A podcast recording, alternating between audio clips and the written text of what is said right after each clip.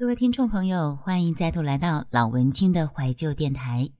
呃，这一个这一个礼拜是雅轩算是比较忙碌的一个礼拜，因为家里有长辈生病住院了，嗯，所以呢，这个礼拜的 podcast 的节目一直没有更新。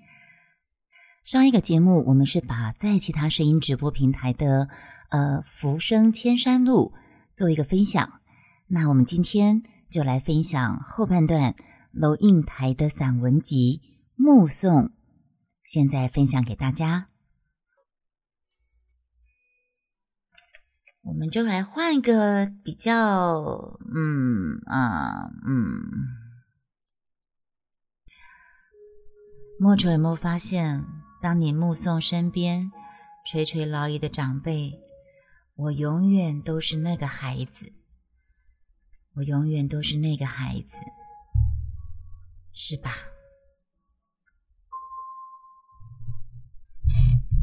来，我们来目送，不是我们来目送，我们来念一段书吧。蜜茶跑掉了。Julia Wilson，华安上小学第一天。我和他手牵着手，华安可能是龙应台的小孩，穿过好几条街，到维多利亚小学。九月初，家家户户院子里的葡萄跟梨树都缀满了拳头大小的果子，枝芽因为负重而沉沉下垂，月出了枝篱。勾到过路行人的头发，很多很多的孩子在操场上等待上课的第一声铃响，小小的手圈在爸爸的、妈妈的手心里，怯怯的眼神打量着周遭。他们是幼稚园的毕业生，但是他们还不知道一个定律。一件事情的毕业，永远是另一件事情的开始。铃声一响，顿时人生杂错，奔往不同的方向。但是在那么多穿梭纷乱的人群里，我无比清楚的看着自己孩子的背影。就好像在一百个婴儿同时哭声大作时，你仍旧能够准确听出自己那一个的位置。华安背着一个五颜六色的书包往前走，但是他不断的回头，好像穿越一条无边无际的时空长河。他的视线和我凝望的眼光隔空交汇。我看着他瘦小的背影消失在门里。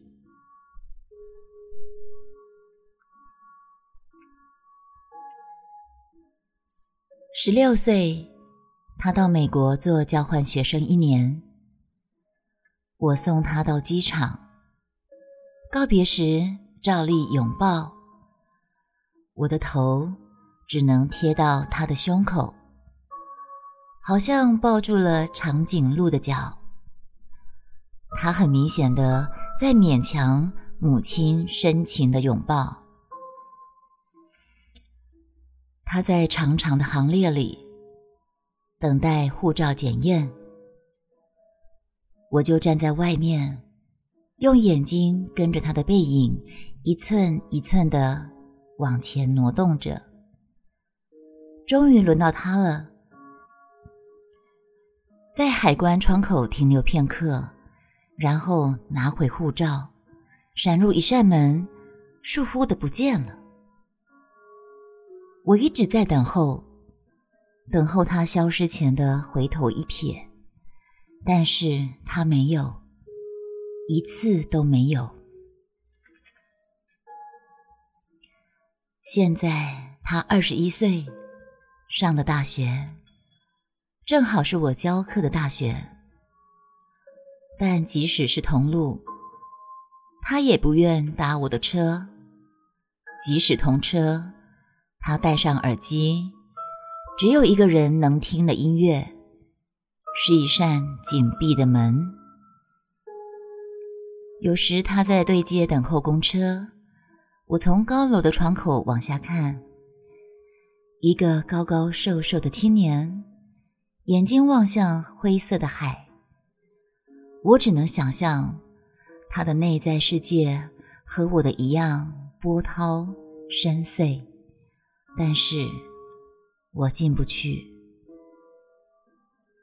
一会儿公车来了，挡住了他的身影。车子开走，一条空荡荡的街，只立着一只油桶。我慢慢的、慢慢的了解到，所谓的父女母子一场，只不过意味着你和他的缘分，就是今生今世不断的在目送他的背影渐行渐远。你站立在小路的这一边，看着他逐渐消失在小路转弯的地方，而且，他用背影默默的告诉你，不必追。我慢慢的、慢慢的意识到，我的落寞，仿佛和另外一个背影有关。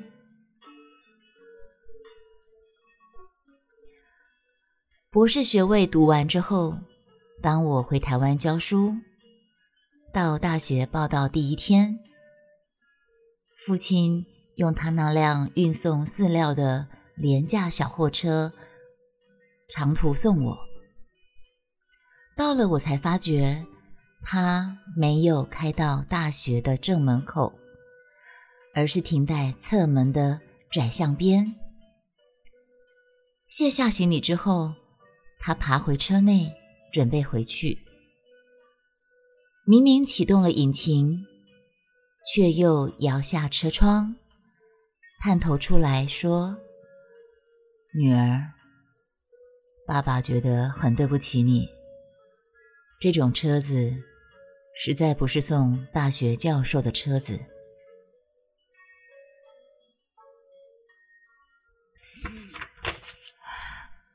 我看着他的小货车，小心的倒车，然后噗噗噗的驶出巷口，留下一团黑烟，直到车子转弯看不见了。我还站在那里，一口皮箱的旁边。每个礼拜到医院去看他，是十几年后的时光了。推着他的轮椅散步。他的头低垂到胸口。有一次，我发现排泄物淋满了他的裤腿，我蹲下来，用自己的手帕帮他擦拭，裙子也沾了脏污。但是我必须就这样赶回台北上班。护士接过他的轮椅，我拎起皮包，看着轮椅的背影。在自动玻璃门前稍停，然后没入门后。我总是在暮色沉沉中奔向机场。火葬场的炉门前，棺木是一只巨大而沉重的抽屉，缓缓往前滑行。